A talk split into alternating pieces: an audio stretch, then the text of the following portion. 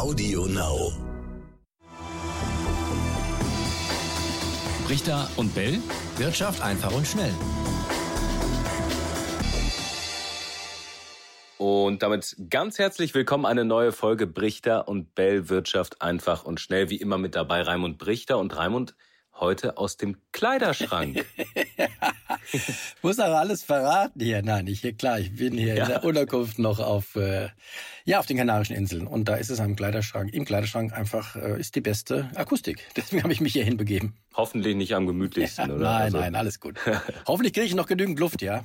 Ja, sonst sagst du Bescheid. Ja.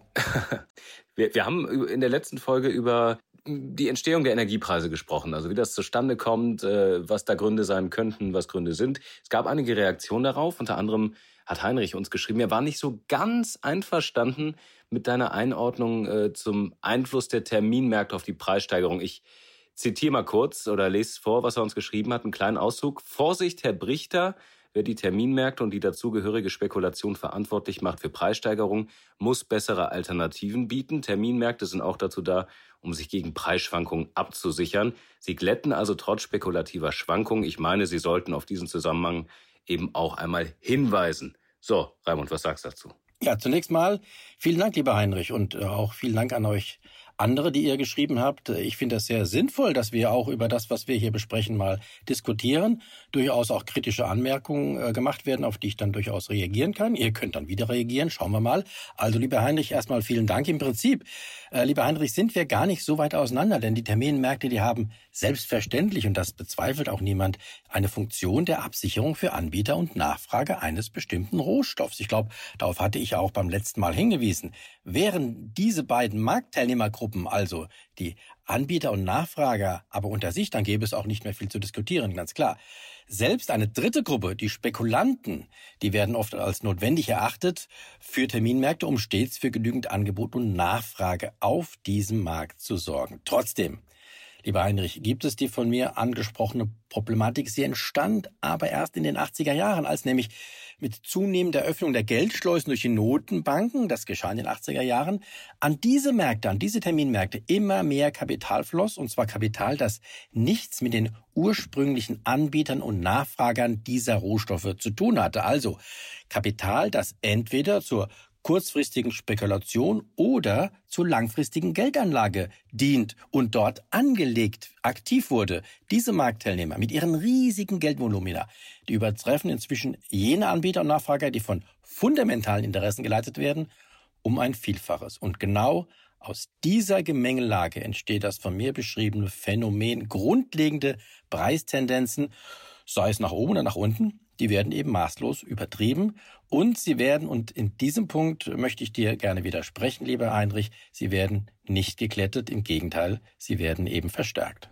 Kannst du das vielleicht mal exemplarisch an einem Beispiel machen? Ich glaube, das äh, hilft dann auch allen anderen Zuhörern, die das vielleicht äh, so tief im Thema dann doch nicht äh, recherchiert haben bisher.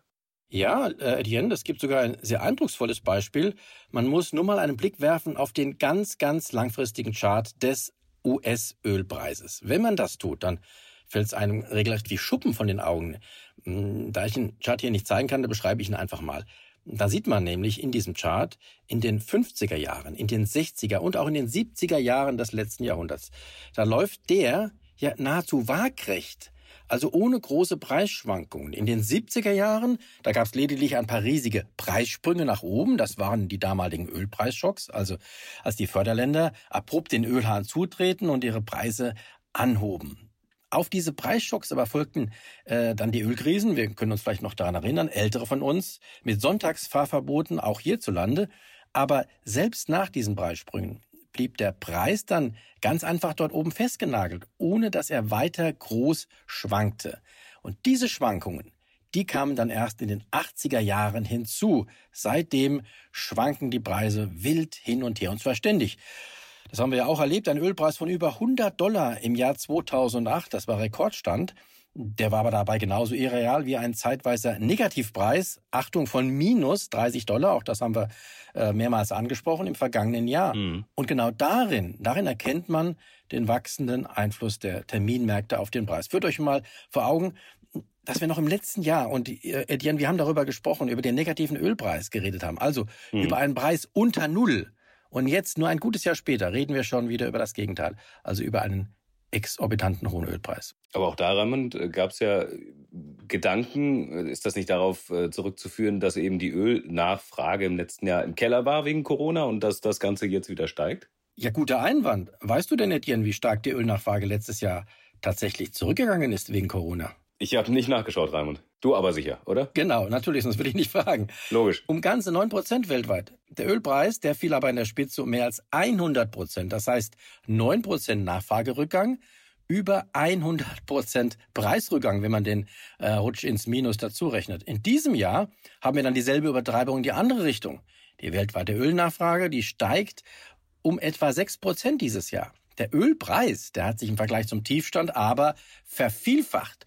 Selbst wenn ich die ganz extreme Untertreibung, also in den Minusbereich, im letzten Jahr mal weglasse, dann ist er um mehr als 200 Prozent gestiegen. Das heißt 6 Prozent Nachfrageanstieg, 200 Prozent, mehr als 200 Prozent Ölpreisanstieg. Das heißt, wir haben auf der einen Seite lediglich einstellige Schwankungen der Ölnachfrage, auf der anderen Seite aber dreistellige prozentuale Schwankungen im Ölpreis. Und das ist der Einfluss der Terminmärkte. Würde jedes Fass Öl, das am Terminmarkt gehandelt wird, auch tatsächlich geliefert und abgenommen werden müssen, da bin ich sicher, dann wäre der Preis vermutlich weitaus weniger stark geschwankt, möglicherweise sogar nur im einstelligen Bereich. Und genau das lässt sich auch auf andere Energiepreise übertragen, über die haben wir ja auch letzte Woche geredet. Ja, da muss man jetzt aber dazu sagen, der Ölpreis hat noch nicht sein Rekordniveau von 2008 erreicht. Kann er da noch hinkommen? Ja, je nachdem, wie weit die Übertreibung noch geht, äh, bestimmt. Er kann auch äh, rein theoretisch und wird er das vielleicht auch tun, auch noch weiter darüber hinaussteigen. Ähm, dazu vielleicht noch eine Anekdote zum Hochpunkt des Booms im Jahr 2008. Da sollen auf den Weltmeeren unzählige Tanker unterwegs gewesen sein, die keine andere Aufgabe hatten, als das überschüssige Öl, das durch die Übernachfrage an den Terminmärkten gekauft worden war damals, zu lagern. Dieses Öl wurde zu dieser Zeit in der realen Wirtschaft gar nicht gebraucht. Das heißt, die Faktoren, die zu dem hohen Ölpreis führten, die waren zum Teil irreal. Aber real für uns alle spürbar waren die Folgen, nämlich die Preise, die gestiegen sind. Und das ist heutzutage wieder genauso. Tja, dann sind wir gespannt, wo das hinführt. Ich habe noch einen Punkt, äh, wo wir schon beim Thema sind, wo wir bei den Terminmärkten sind. Es ist in dieser Woche nämlich noch der erste börsennotierte US-Fonds auf den Bitcoin an den Start gegangen, ein Bitcoin-ETF. Der bildet aber eben nicht den Bitcoin selbst ab, sondern die Terminkontrakte auf diese Kryptowährung rein. Und können wir vielleicht noch gerade anknüpfen, wo wir da schon sind bei dem äh, Ganzen, bei der Gemengelage. Was ist davon zu erwarten?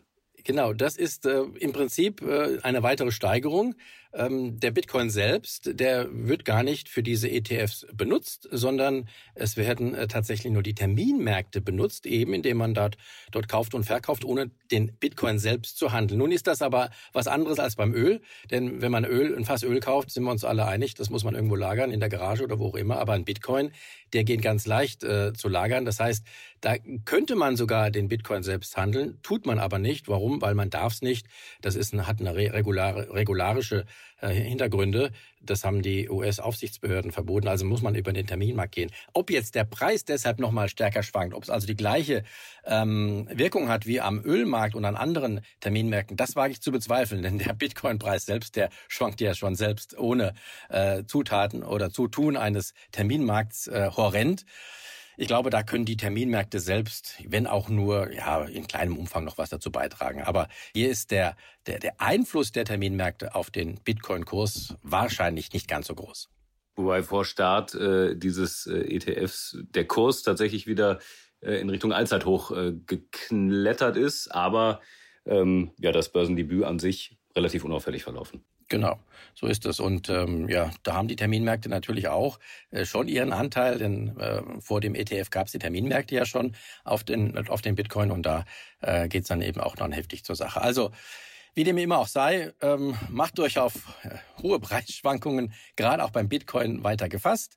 Aber das ist ja auch schön, Etienne, dann haben wir stets was zu berichten. Es steht ja immer noch mein Kursziel für den Bitcoin von 100.000 Dollar im Raum. Mal gucken, äh, wann es erreicht wird. Ja, da hatte ich mich auch dran erinnert, wo wir darüber gesprochen hatten. Also, viel, was wir noch auf der Liste haben und äh, auch äh, vielleicht viel, was von euch noch kommt. Dankeschön nochmal an dieser Stelle an Heinrich und äh, ja, deine Mail. Und da draußen, äh, wer jetzt auch noch Fragen hat oder Ideen für andere Themen, schreibt uns gerne an brichter und bellet.ntv.de. Dann können wir das in einer der nächsten Folgen vielleicht dann schon direkt wieder aufgreifen. So ist es. Macht's gut da draußen und falls ihr Interesse habt an diesem Ölpreischart, den ich gerade beschrieben habe, schreibt uns. Ich kann ihn euch dann gerne individuell schicken. Jetzt muss ich aber Schluss machen. Die Luft wird langsam knapp hier. Ich wollte gerade fragen, Raimund.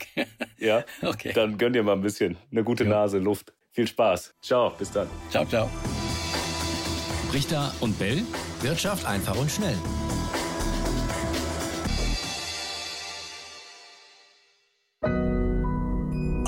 now.